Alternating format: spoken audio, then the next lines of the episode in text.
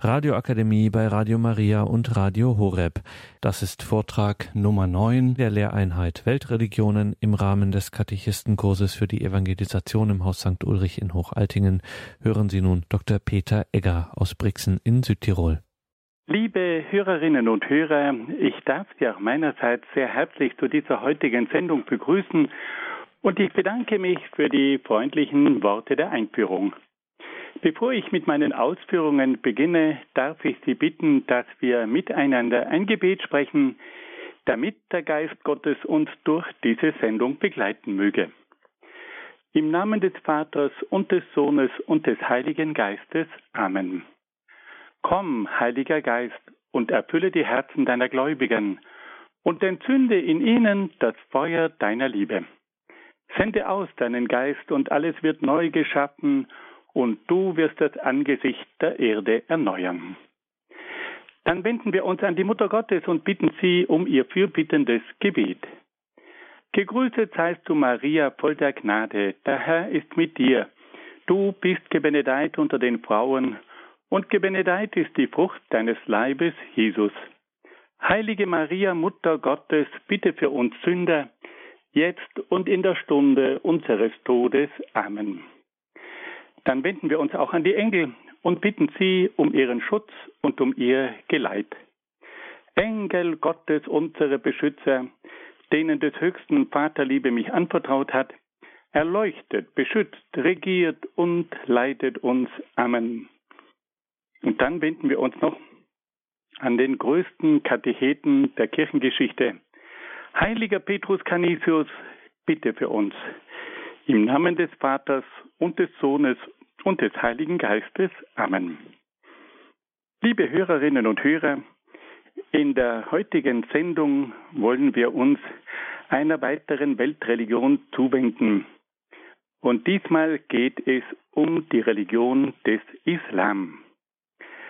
Sie kennen inzwischen bereits den Aufbau der verschiedenen Sendungen. Wir beschäftigen uns jeweils mit fünf verschiedenen Schwerpunkten. Es geht bei jeder Religion um den Ursprung, die Verbreitung, die heiligen Schriften, die Glaubenslehre und die Glaubenspraxis. Bei der Glaubenslehre der einzelnen Religionen werden die jeweiligen Aussagen über Gott, die Welt, den Menschen, die Erlösung und das Endziel behandelt. Bei der Glaubenspraxis hingegen geht es vor allem um den Kult, um die Spiritualität und auch um die Ethik. Im Anschluss an die Vorstellung einer Weltreligion haben wir bis jetzt immer versucht, die Unterschiede zwischen dieser Weltreligion und dem Christentum klar herauszustellen. Wir wollen auch beim Islam mit dem ersten Schwerpunkt, nämlich mit dem Ursprung dieser Religion beginnen. Am Anfang des Islam steht Mohammed. Und so wollen wir zunächst einmal einiges von Mohammed hören. Der Islam geht auf Mohammed zurück. Dieser Name heißt wortwörtlich übersetzt der Lobwürdige. Mohammed wurde um 570 nach Christus in Mekka in Arabien geboren. Er verlor sehr früh seine Eltern und wurde von verschiedenen Verwandten großgezogen. Er musste sich bereits in sehr jungen Jahren sein Brot als Hirte und als Kameltreiber verdienen. Mit 25 Jahren trat er als Kamelführer in die Dienste der reichen Witwe Khadija. Bald darauf heiratete er die um 15 Jahre ältere Frau, die ihm mehrere Kinder schenkte. Bei seinen weiten Reisen mit den Karawanen, die ihn bis nach Syrien führten, lernte Mohammed die jüdische und die christliche Religion kennen.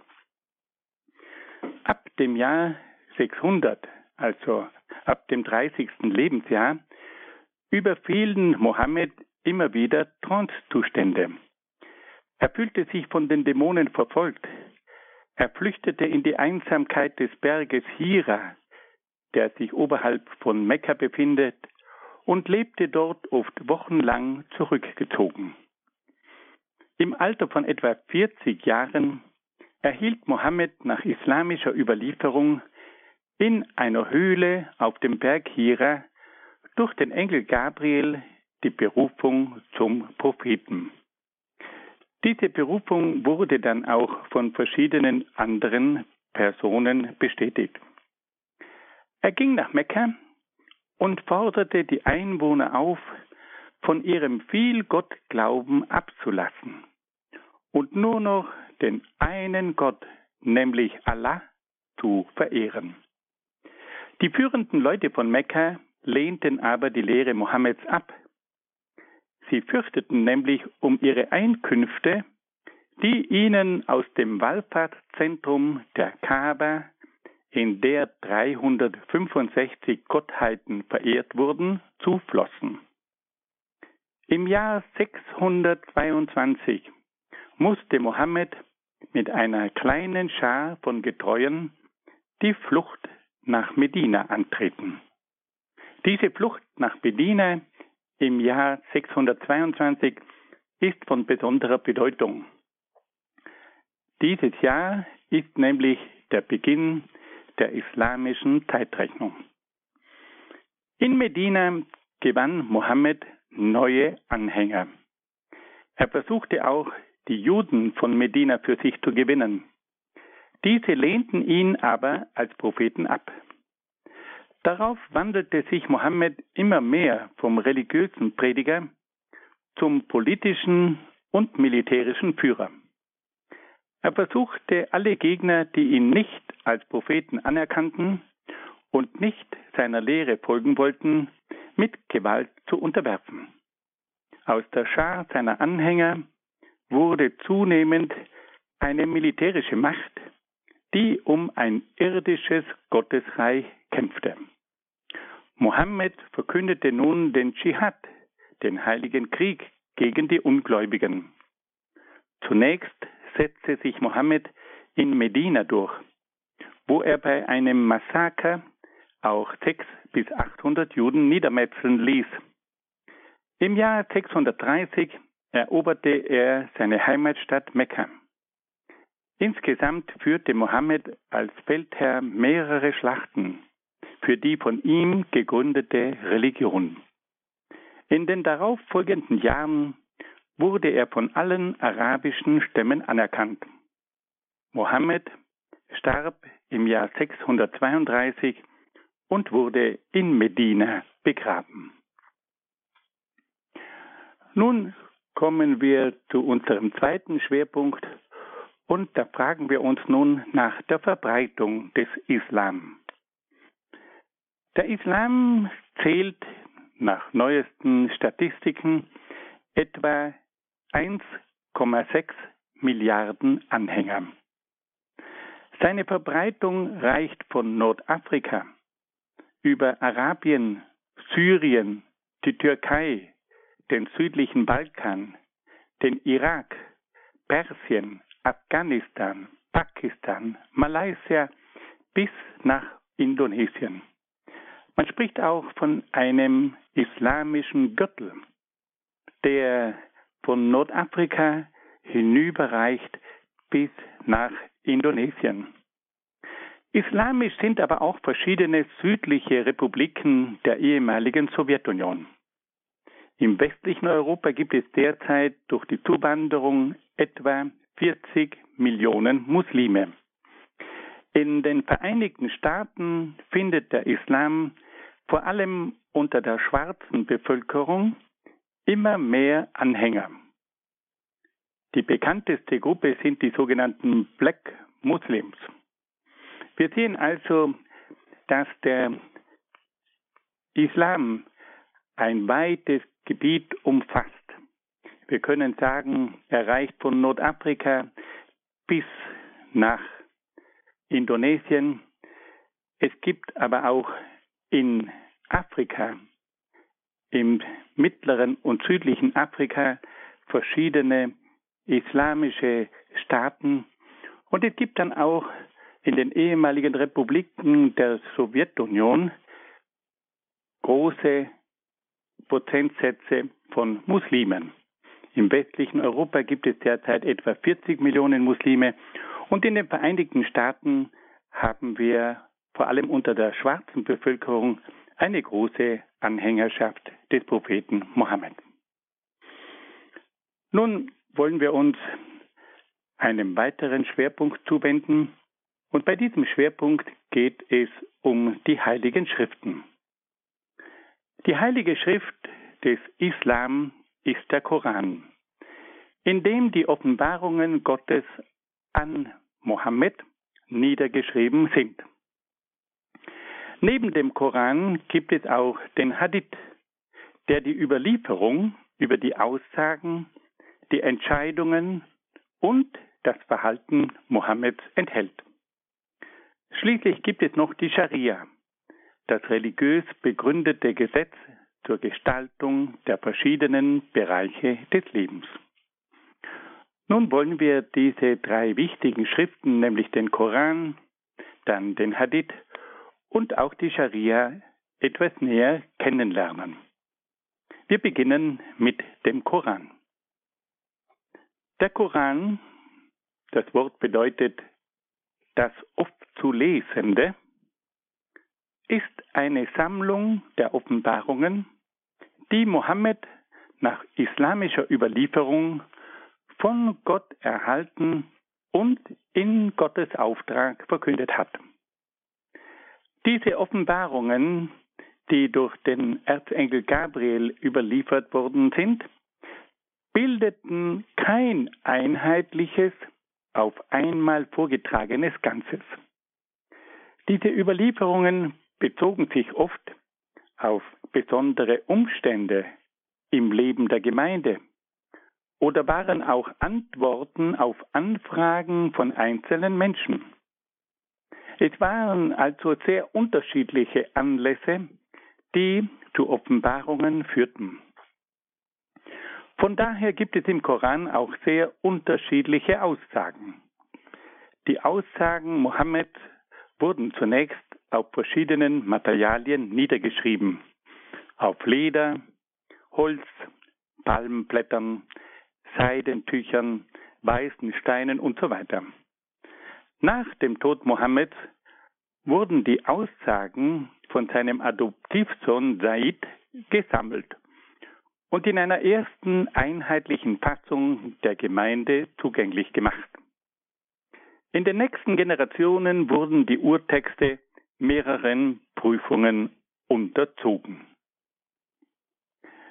Nun wollen wir uns einmal die Frage stellen, wie ist denn der Koran aufgebaut? Der Koran besteht aus 114 Kapiteln, die Suren genannt werden. Jede Sure besteht aus einer unterschiedlichen Anzahl von Versen und beginnt jeweils mit den Worten im Namen Gottes, des Erbarmers, des Barmherzigen, außer der neunten Sure. Jede Sure trägt auch eine eigene Bezeichnung, die ein Stichwort aus dem Text wiedergibt. So gibt es zum Beispiel eine Sure, die den Titel trägt, die Kuh. Eine andere Sure wird mit dem Titel Sippe bezeichnet. Und dann gibt es auch eine Sure, die den Titel trägt, die Frauen. Also jedes Kapitel, jede Sure hat auch einen eigenen Namen, einen eigenen Titel, an dem man sofort erkennen kann, um was es in dieser Sure geht. Die 114 Kapitel des Korans sind nicht nach einem bestimmten Prinzip geordnet. Sie wurden aus den verschiedenen Perioden der Verkündigung Mohammeds aneinandergereiht. Nun stellt sich uns die nächste Frage, um welche Inhalte geht es denn im Koran? Der Koran ist zunächst eine Anleitung und eine Ermahnung für das alltägliche Leben. Er enthält praktische Anweisungen und Belehrungen für die verschiedensten Lebenssituationen. Der Koran ist auch eine Quelle verschiedenster Gebete. Er lehrt die Gläubigen, zu Gott zu beten, ihn anzurufen und sich seinem Willen zu unterwerfen. Der Koran ist schließlich auch die Hauptquelle der Glaubenslehre und der gesetzlichen Bestimmungen. Er ist der Garant für die Wahrheit des Glaubens und für die Richtigkeit des Handels. Nun müssen wir noch einen ganz wichtigen Punkt anfügen. Wie steht es um die Autorität des Korans? Der Koran wird von den Muslimen als eine unmittelbare göttliche Botschaft angesehen, die Mohammed durch den Engel Gabriel vermittelt wurde. Beim Buch des Korans handelt es sich um die Abschrift eines im Himmel aufbewahrten Urbuches. Also der Urkoran befindet sich im Himmel und aus diesem Urkoran wird nun über die Vermittlung des Engels Gabriels Mohammed verschiedenstes mitgeteilt. Der göttliche Ursprung des Korans ist die Grundlage seiner unbestrittenen und absoluten Autorität für die Muslime. Der Koran ist unfehlbar. Er kann Anspruch auf uneingeschränkten Gehorsam erheben. Im Unterschied zur Bibel, die als ein von Gott inspiriertes Buch betrachtet wird, wird der Koran als ein Diktat Gottes aufgefasst.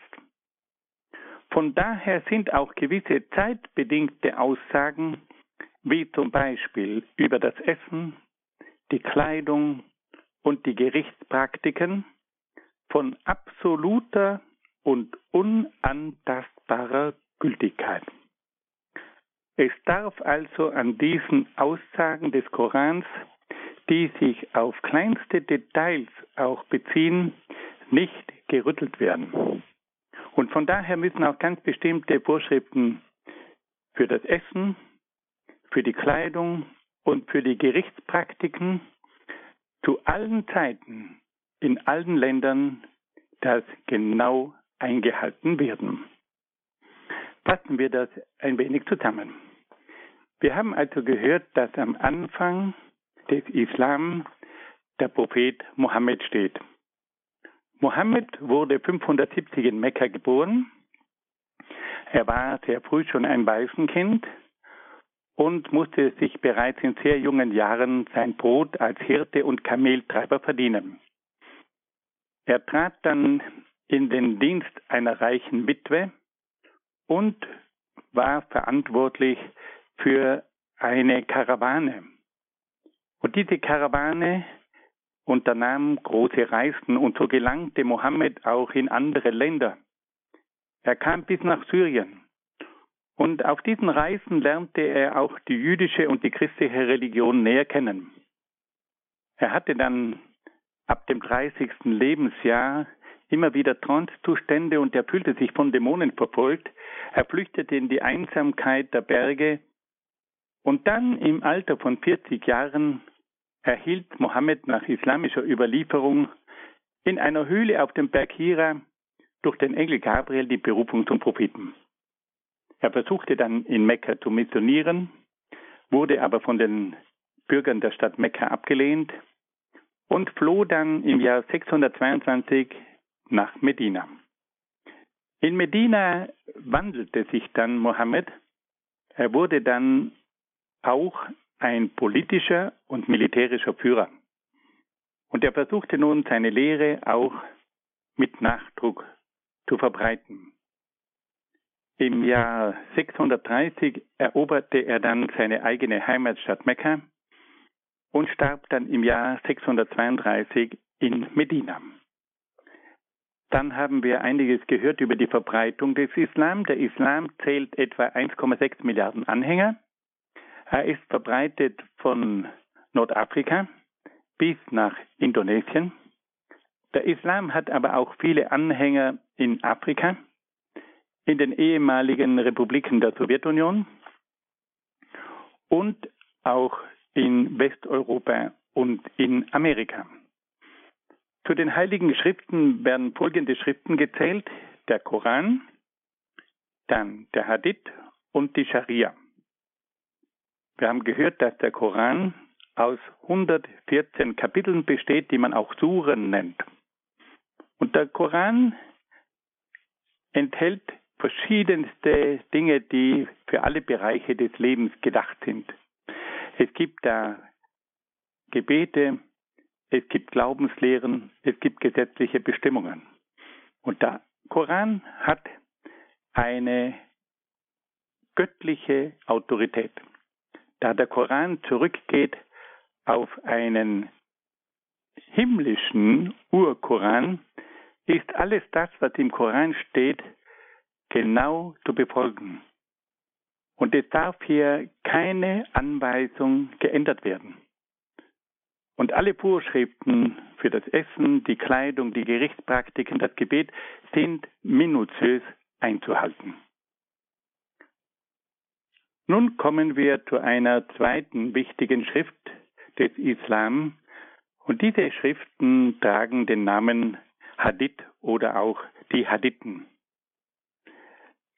Die Hadithen enthalten die Überlieferungen des Islam und berichten uns Verschiedenstes über den Propheten Mohammed.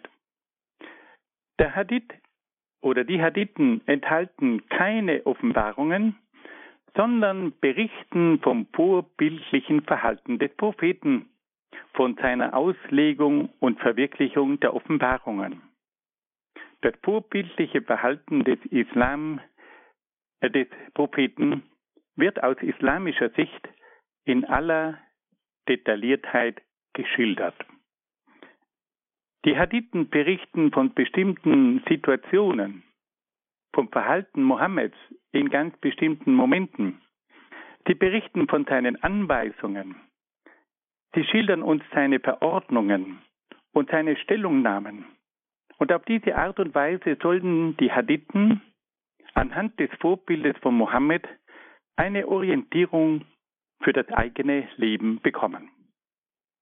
Die Sammlung der Überlieferungen über Mohammed wurde nach einem strengen Ausleseverfahren vorgenommen.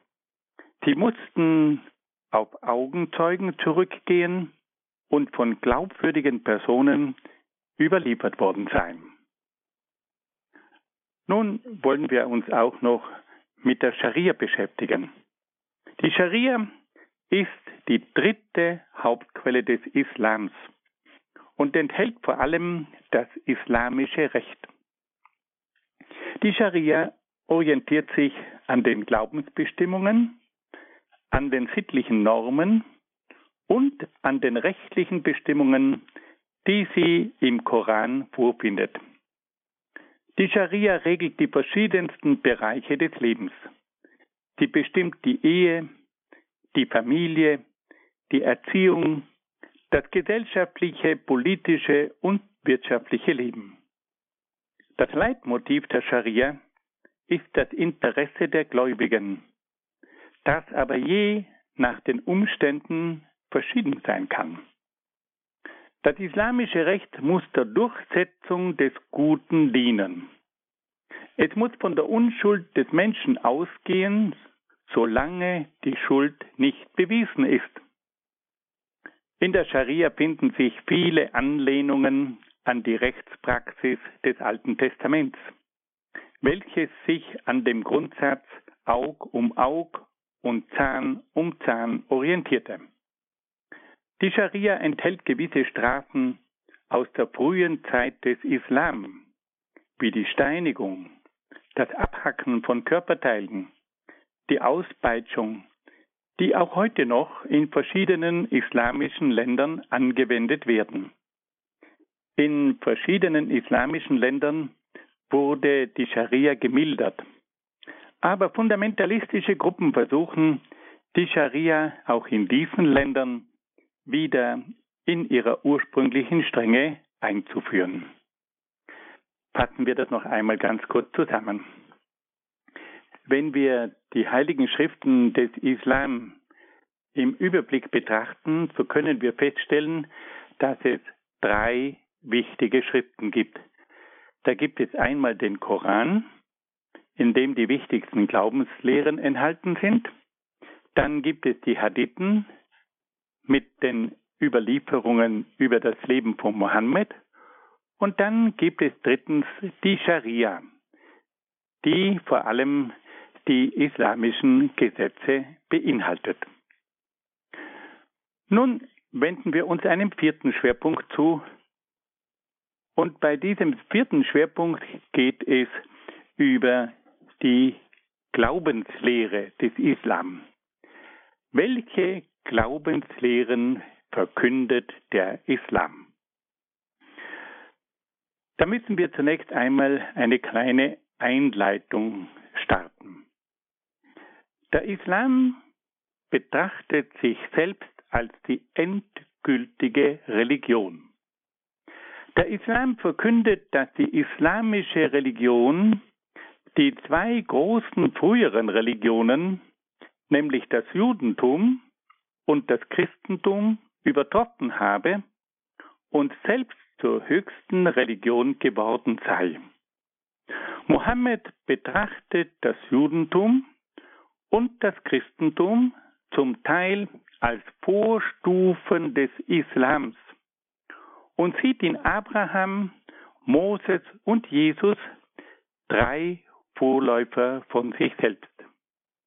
Mohammed ist dann selbst der letzte Prophet oder auch das Siegel der Propheten. Mit ihm findet die Verkündigung ihren Abschluss. Beginnen wir mit Abraham. Was sagt der Islam über Abraham? Für den Islam ist Abraham der erste große Prophet. Ihm wurden von Gott verschiedene Offenbarungen zuteil. Für den Islam ist Abraham auch das große Vorbild des gläubigen Menschen. Er wird im Koran als der erste Muslime, als der erste Unterworfene bezeichnet, der sich in seinem Glauben ganz Gott unterworfen hat. Er und sein Sohn Ismail gelten aus islamischer Sicht als die Erbauer der Kaaba in Mekka.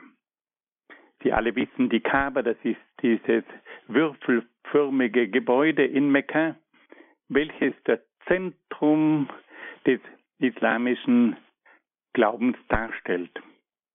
Diese Lehre des Islams, dass Mohammed, dass Abraham die Kaaba in Mekka erbaut hätte, ist aber aus geschichtlicher Sicht nicht zu halten. Abraham war mit Sicherheit in Ägypten, aber er war niemals in Arabien. Was sagt nun der Islam über Moses? Der Islam betrachtet Mose, Moses als einen großen Propheten. Moses verkündete den Glauben an den einen Gott, an das jüngste Gericht sowie die Pflicht, Gott allein zu dienen. Moses wird auch als Verkünder der Tora verehrt, welche das Vorbild für die Offenbarungen des Korans ist. Da aber nach islamischer Überlieferung die Tora noch verschiedene dunkle Punkte in der Glaubenslehre und in der Gesetzgebung enthält, braucht es noch weitere Offenbarungen. Und so gelangt nun der Islam zu Jesus. Der Islam verehrt Jesus als Propheten und betrachtet sein Evangelium als einen Fortschritt gegenüber der Tora von Moses. Seine Botschaft der Barmherzigkeit mildert den strengen Gesetzesglauben der Tora des Moses. Der Islam glaubt auch, dass Jesus der Sohn einer Jungfrau war und verehrt Maria als die Mutter des Propheten Jesus. Von Jesus sagt der Koran, dass er am Ende der Zeiten wiederkommen wird. Der Koran lehrt, dass Jesus beim jüngsten Gericht Fürsprache für die gläubigen Muslime einlegen werde und dass er gegen die Juden und Christen auftreten werde, weil die nicht den Glauben von Mohammed angenommen hätten. Der Islam gelangt aber auch zu einer radikalen Ablehnung der Gottessohnschaft Jesu. Der Koran lehrt, dass Gott keine Frau genommen hat, um mit ihr ein Kind zu zeugen. Wir können hier sehen, dass dieses Verständnis etwas eigenartig klingt, weil das Christentum nie behauptet hat, dass Gott eine Frau genommen hat, sondern dass Jesus durch das Wirken des Heiligen Geistes in der Jungfrau Maria empfangen wurde. Der eigentliche Grund für die radikale Ablehnung der Gottessohnschaft Jesu ist der strenge Ein-Gott-Glauben des Islam. Der Islam sieht in dieser Lehre des Christentums, dass es Gott Vater, Gott Sohn und den Heiligen Geist gibt, immer einen Mehrgott glauben. Und von daher lehnt der Islam Jesus Christus als den Sohn Gottes ab. Im Koran kommt es aber auch zu einer Ablehnung der Erlösung durch Jesus. Da der allmächtige und transzendente Gott nicht durch die Sünden der Menschen beleidigt werden kann, braucht es nach islamischer Lehre keine Versöhnung und Wiedergutmachung. Gott, Allah, ist so erhaben, dass er durch die Sünden der Menschen nicht beleidigt werden kann. Er wird gewissermaßen durch diese Sünden der kleinen Menschen nicht beleidigt. Und deswegen braucht es auch keine Versöhnung. Der Islam glaubt zudem, dass Jesus nicht selbst am Kreuz gehangen hat. Jesus sei vor seiner Kreuzigung in den Himmel entrückt worden. An seiner Stelle sei ein anderer Mensch ans Kreuz genagelt worden. Wir sehen also, dass der Islam Jesus nur als Propheten anerkennt. Der Islam lehnt die Gottessohnschaft Jesu ab. Er lehnt aber auch die Erlösung durch Jesus ab. Jesus wird zu einem Propheten und wird als Vorläufer von Mohammed gesehen. Und schließlich kommt dann Mohammed. Der Islam verehrt in Mohammed das Siegel der Propheten. Er ist der endgültige Prophet Gottes. Durch die göttlichen Offenbarungen, die Mohammed verkündet, werden die Lehren der Tora und die Lehren des Evangeliums vollendet. Die Lehren Mohammeds sind die endgültigen Lehren über Gott, die Welt und den Menschen. Damit ist Mohammed auch der Garant für die göttliche Lehre und für die göttliche Wahrheit. Das kommt auch im Glaubensbekenntnis der Muslime zum Ausdruck, indem es heißt, ich bezeuge, es gibt keinen Gott außer Allah und Mohammed ist der Gesandte Gottes. Fassen wir das noch einmal ganz kurz zusammen. In der Glaubenslehre des Islam müssen wir zunächst einmal vorausschicken, dass sich der Islam als die endgültige Religion betrachtet. Der Islam verkündet, dass Abraham, Moses und Jesus Vorläufer von Mohammed waren. Mohammed ist dann der letzte und endgültige Prophet. Er ist das Siegel der Propheten. Und er ist dann der Garant für die endgültige Wahrheit von Seiten Gottes.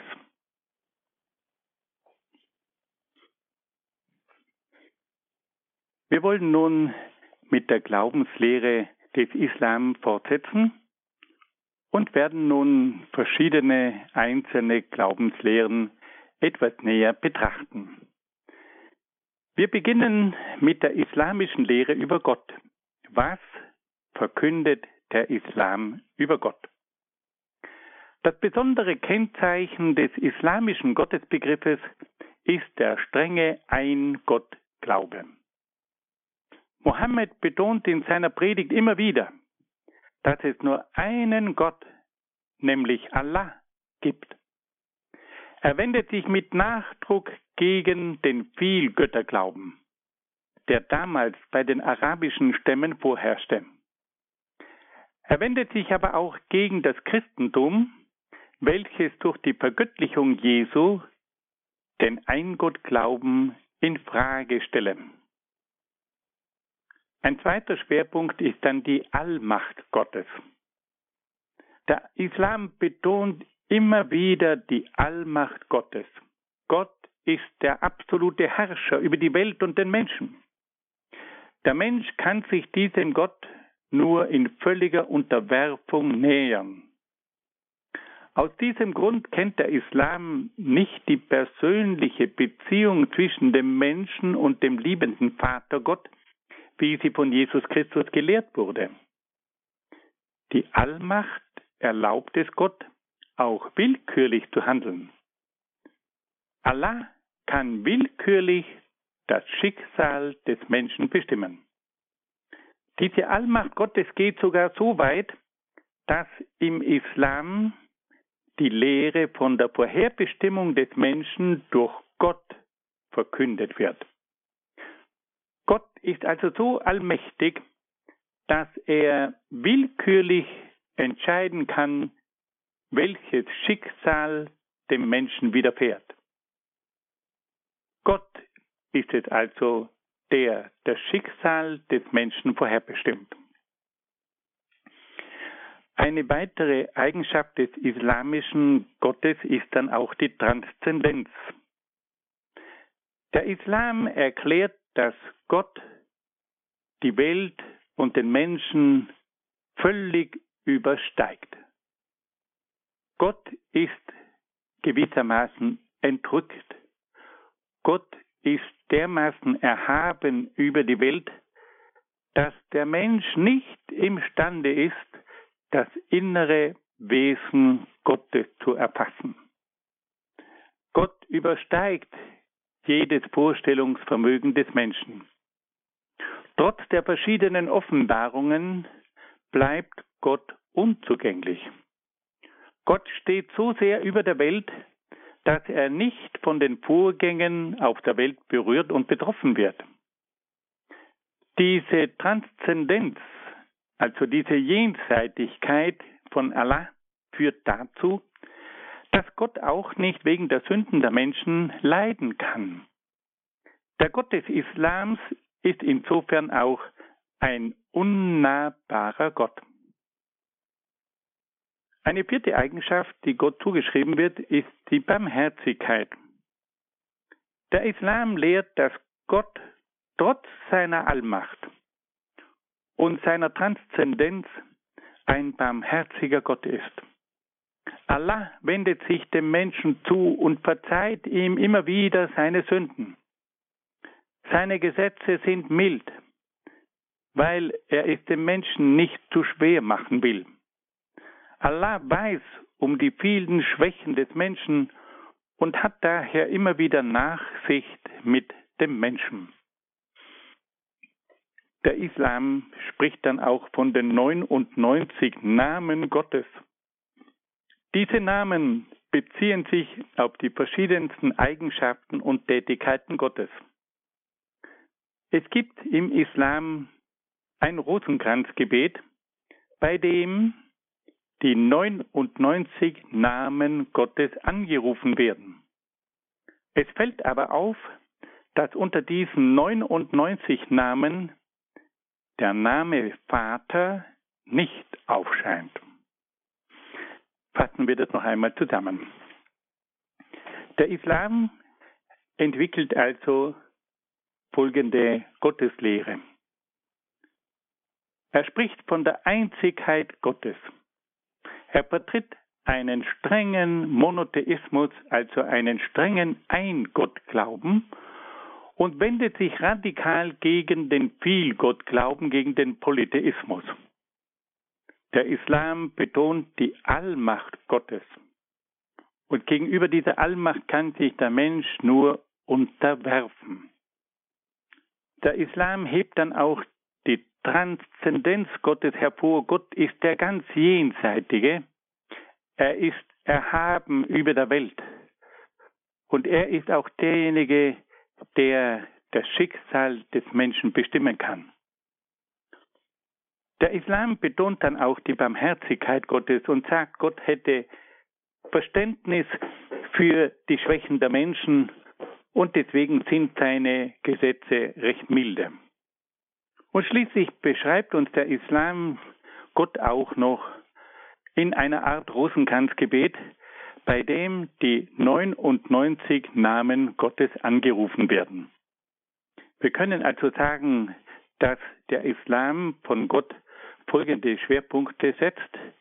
Er spricht von der Einzigkeit Gottes, er spricht von der Allmacht Gottes, er spricht von der Transzendenz Gottes und er betont auch die Barmherzigkeit Gottes.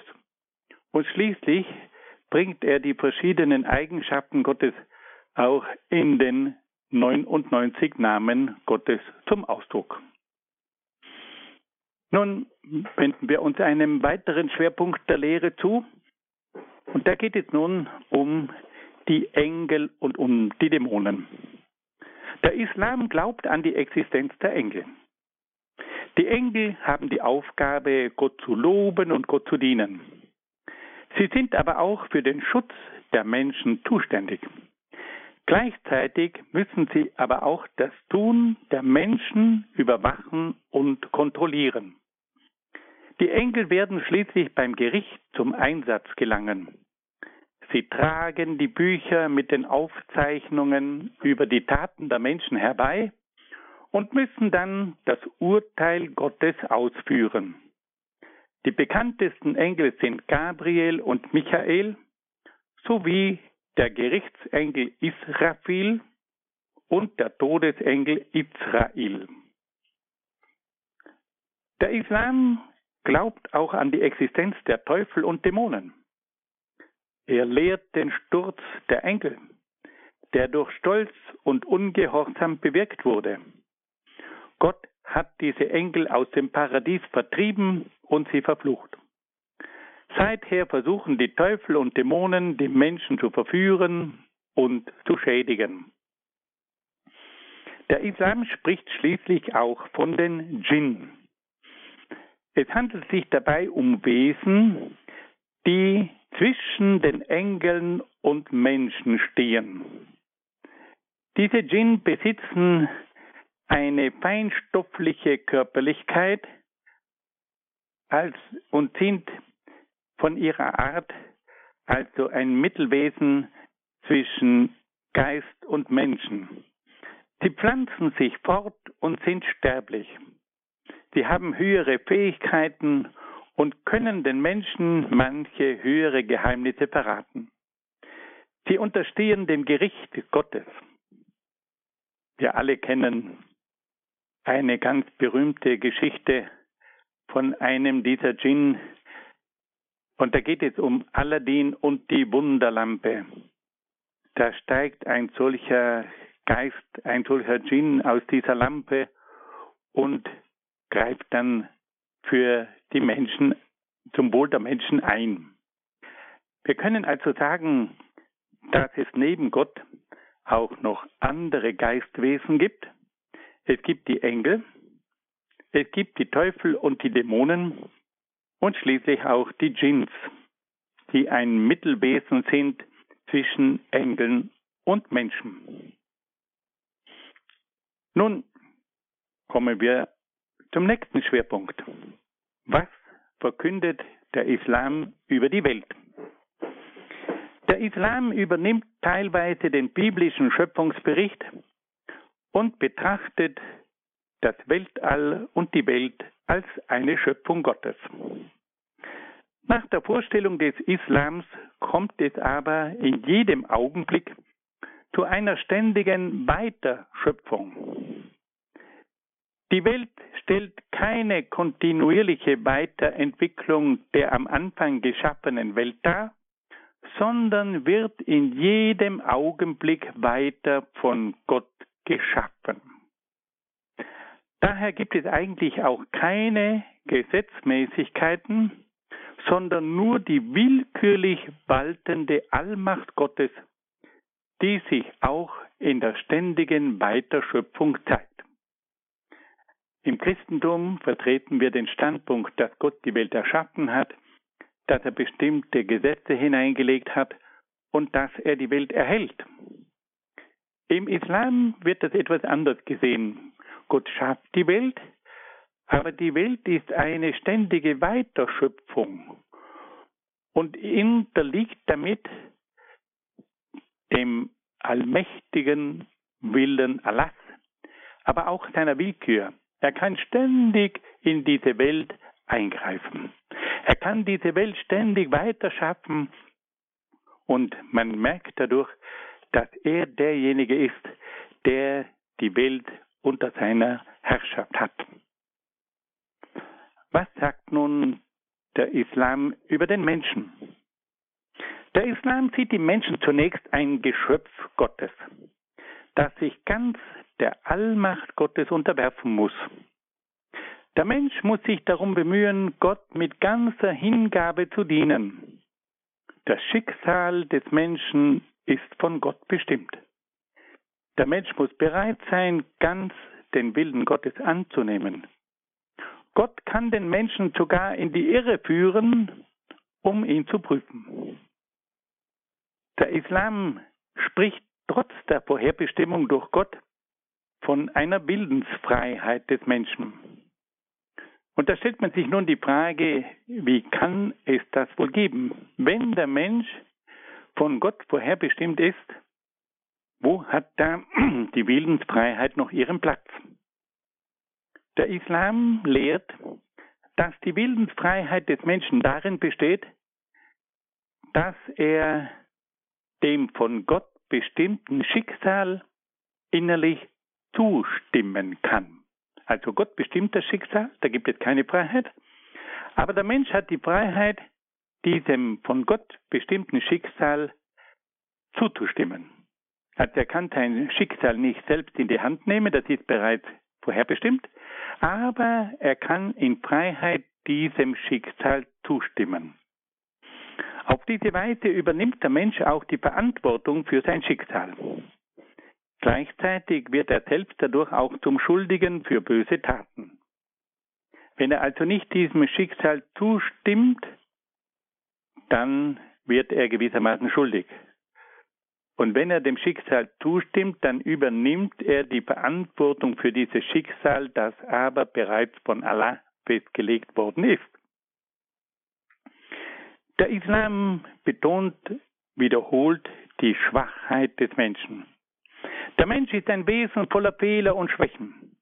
Gott selbst weiß um die Schwäche des Menschen und will es ihm daher nicht zu schwer machen. Daher gibt Gott dem Menschen milde Gesetze, die ihn nicht überfordern sollten. Der Mensch muss sich aber trotz seiner Schwäche darum bemühen, sein Leben ganz nach Gott auszurichten. Wenn der Mensch sündigt, so kann er durch die Anrufung Gottes und durch seine Reue immer wieder die Barmherzigkeit Gottes erlangen. Es gibt im Islam keine Erlösung wie etwa im Christentum, sondern nur die Vergebung durch die Barmherzigkeit Gottes. Der Mensch kann aber auch selbst durch sein Gebet, sein Fasten und seine guten Werke zur Vergebung und Buße seiner Sünden beitragen. Betrachten wir also noch einmal ganz kurz diese Aussagen über den Menschen. Der Islam sagt, dass der Mensch Gott unterworfen ist, dass Gott das Schicksal des Menschen frei äh, bestimmt, dass aber der Mensch die Möglichkeit hat, diesem Schicksal Gottes frei zuzustimmen. Der Islam weist dann auch auf die Schwäche des Menschen hin und dass deswegen Allah diesem Menschen keine allzu schweren Lasten auferlegen will und dass er ihm milde Gesetze gibt. Der Mensch hat dann schließlich auch die Möglichkeit, die Vergebung für seine Sünden zu erlangen. Er kann durch sein Gebet, sein Fasten und seine guten Werke zur Vergebung und Buße seiner Sünden beitragen. Nun kommen wir noch zu einem letzten wichtigen Schwerpunkt. Was sagt der Islam über die letzten Dinge? Bei den letzten Dingen, da geht es immer um den Tod, um das persönliche Gericht und auch um Himmel und Hölle. Nach islamischer Lehre ist der Tod das unentrinnbare Schicksal des Menschen. Beim Tod ist der Engel Israel anwesend, der die Seele zum persönlichen Gericht begleitet.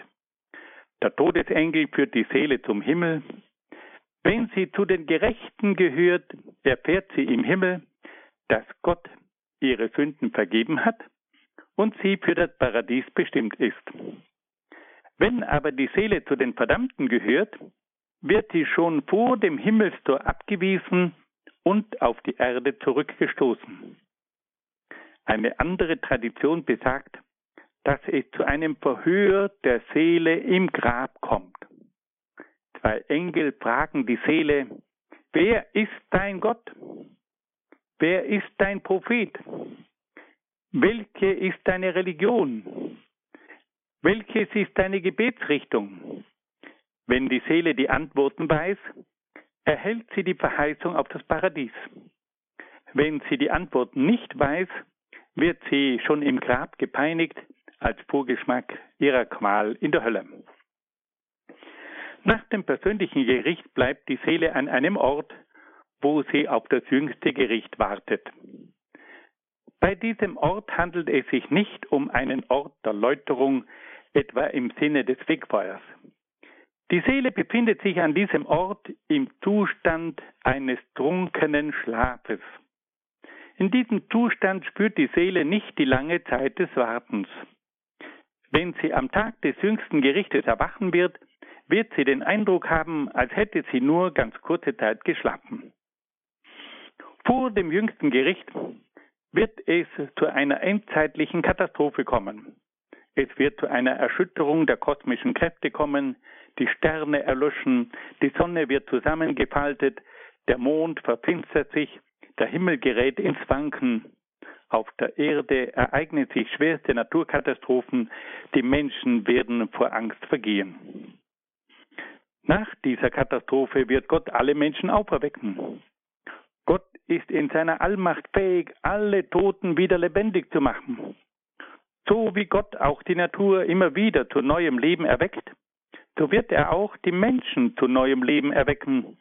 Auch die ständige Weiterschöpfung Gottes ist ein Hinweis dafür, dass Gott die Menschen zu einem neuen Leben erwecken kann. Der Tag der allgemeinen Auferstehung und des darauf folgenden Gerichtes ist unbekannt.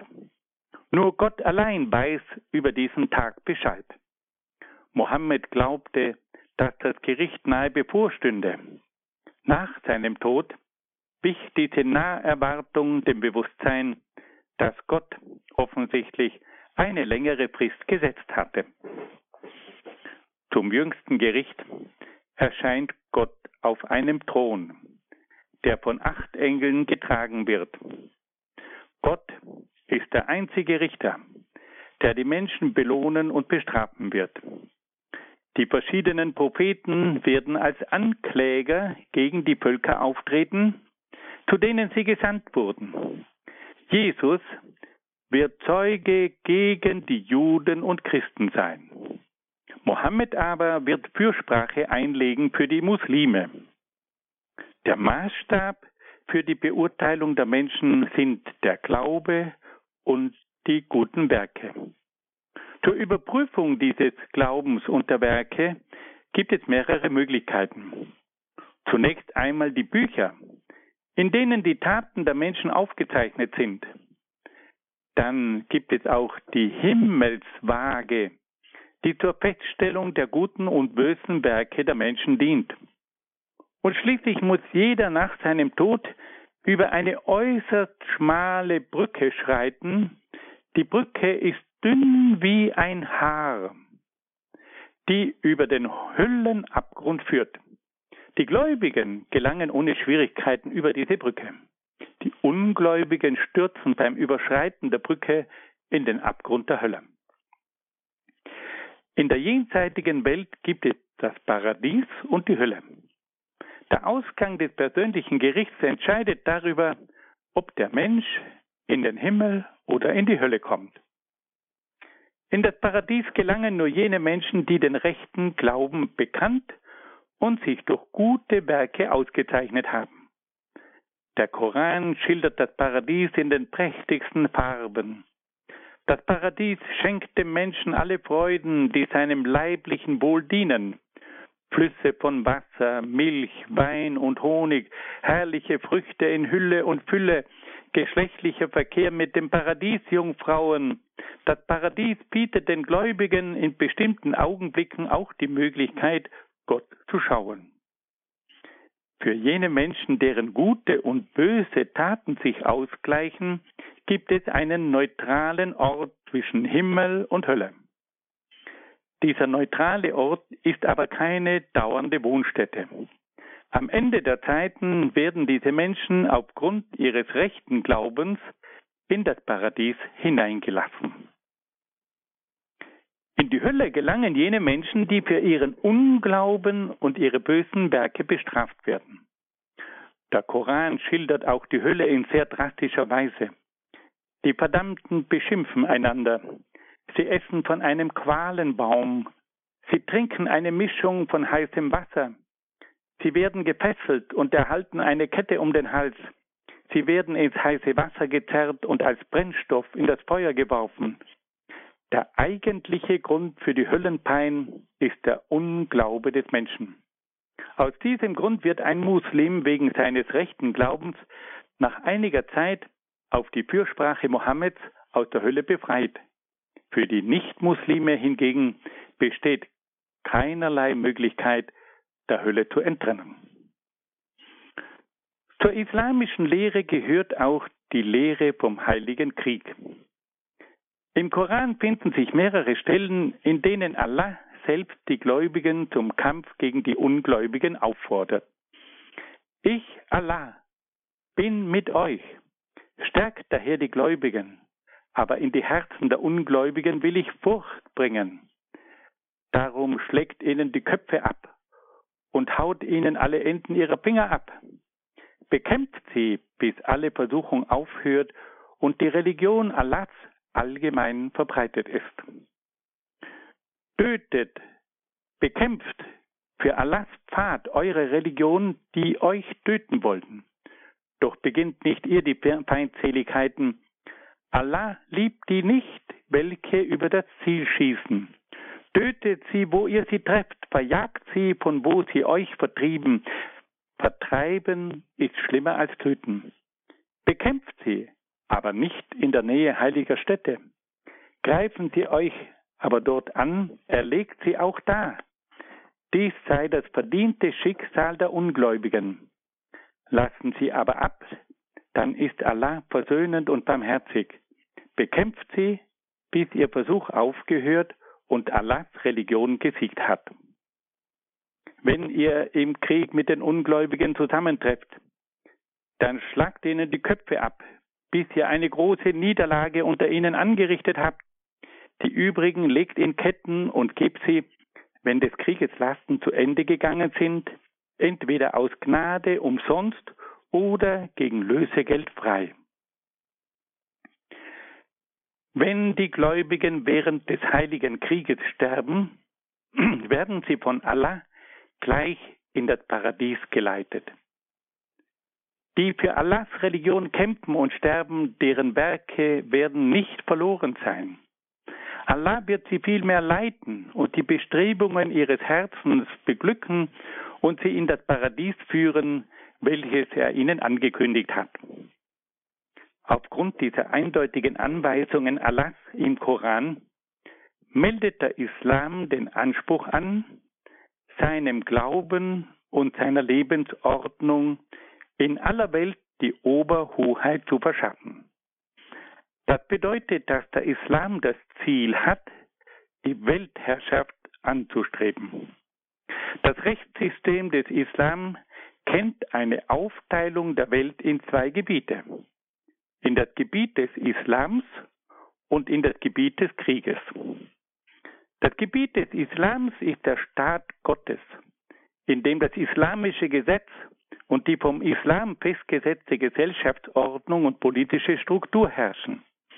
Die Gemeinschaft hat die Pflicht, ihr eigenes Gebiet gegen die Angriffe der Feinde aktiv zu verteidigen. Darüber hinaus hat sie sich aktiv einzusetzen, um auch im Gebiet der Nichtmuslime die Rechte und die Herrschaft Gottes durchzusetzen. Das Endziel dieses Kampfes auf dem Weg Gottes, wie sich der Koran ausdrückt, wird erst erreicht, wenn auch das Gebiet der Feinde dem Gebiet des Islams angegliedert wird. Wenn der Unglaube endgültig ausgerottet ist, wenn die Nichtmuslime sich der Oberherrschaft des Islams unterworfen haben.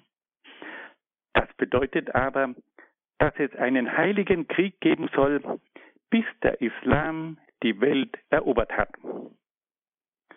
In unserer Zeit ist von islamischer Seite gelegentlich zu hören, dass mit dem Ausdruck Dschihad der innere Kampf des Menschen gemeint sei. Der Dschihad sei also der innere Kampf des gläubigen Menschen, der sich mit ganzer Kraft um den rechten Weg bemüht. Ein Blick in den Koran zeigt aber, dass das Wort Dschihad nur an zwei Stellen diese Bedeutung hat. An 35 Stellen des Korans hat dieser Ausdruck aber die Bedeutung von einem äußeren Kampf, der auch mit der Waffe geführt werden kann. Wir müssen feststellen, dass der Heilige Krieg bis heute ein Teil der islamischen Lehre ist. Allah selbst hat den Muslimen den Auftrag erteilt, einen heiligen Krieg gegen die Ungläubigen zu führen, bei dem auch kriegerische Mittel erlaubt sind. Der Heilige Krieg ist also ein von Gott gerechtfertigtes Mittel zur Erlangung der Herrschaft des Islam. Fassen wir das noch einmal ganz kurz zusammen. Wir haben jetzt verschiedene Schwerpunkte kurz beleuchtet. Zunächst einmal ging es um den Ursprung des Islam in der Gestalt von Mohammed. Dann sprachen wir über die Verbreitung des Islam. Es gibt 1,6 Milliarden Anhänger des Islam und der Islam ist weltweit verbreitet. Wir haben kurz über die heiligen Schriften gesprochen, über den Koran, über die Hadithen und über die Scharia. Dann erfuhren wir, dass der Islam sich selbst als die endgültige Religion betrachtet. Abraham Moses und Jesus waren also Vorläufer von Mohammed, der das Siegel der Propheten ist. Wir haben dann auch die Glaubenslehre ein wenig betrachtet, was sagt der Islam über Gott?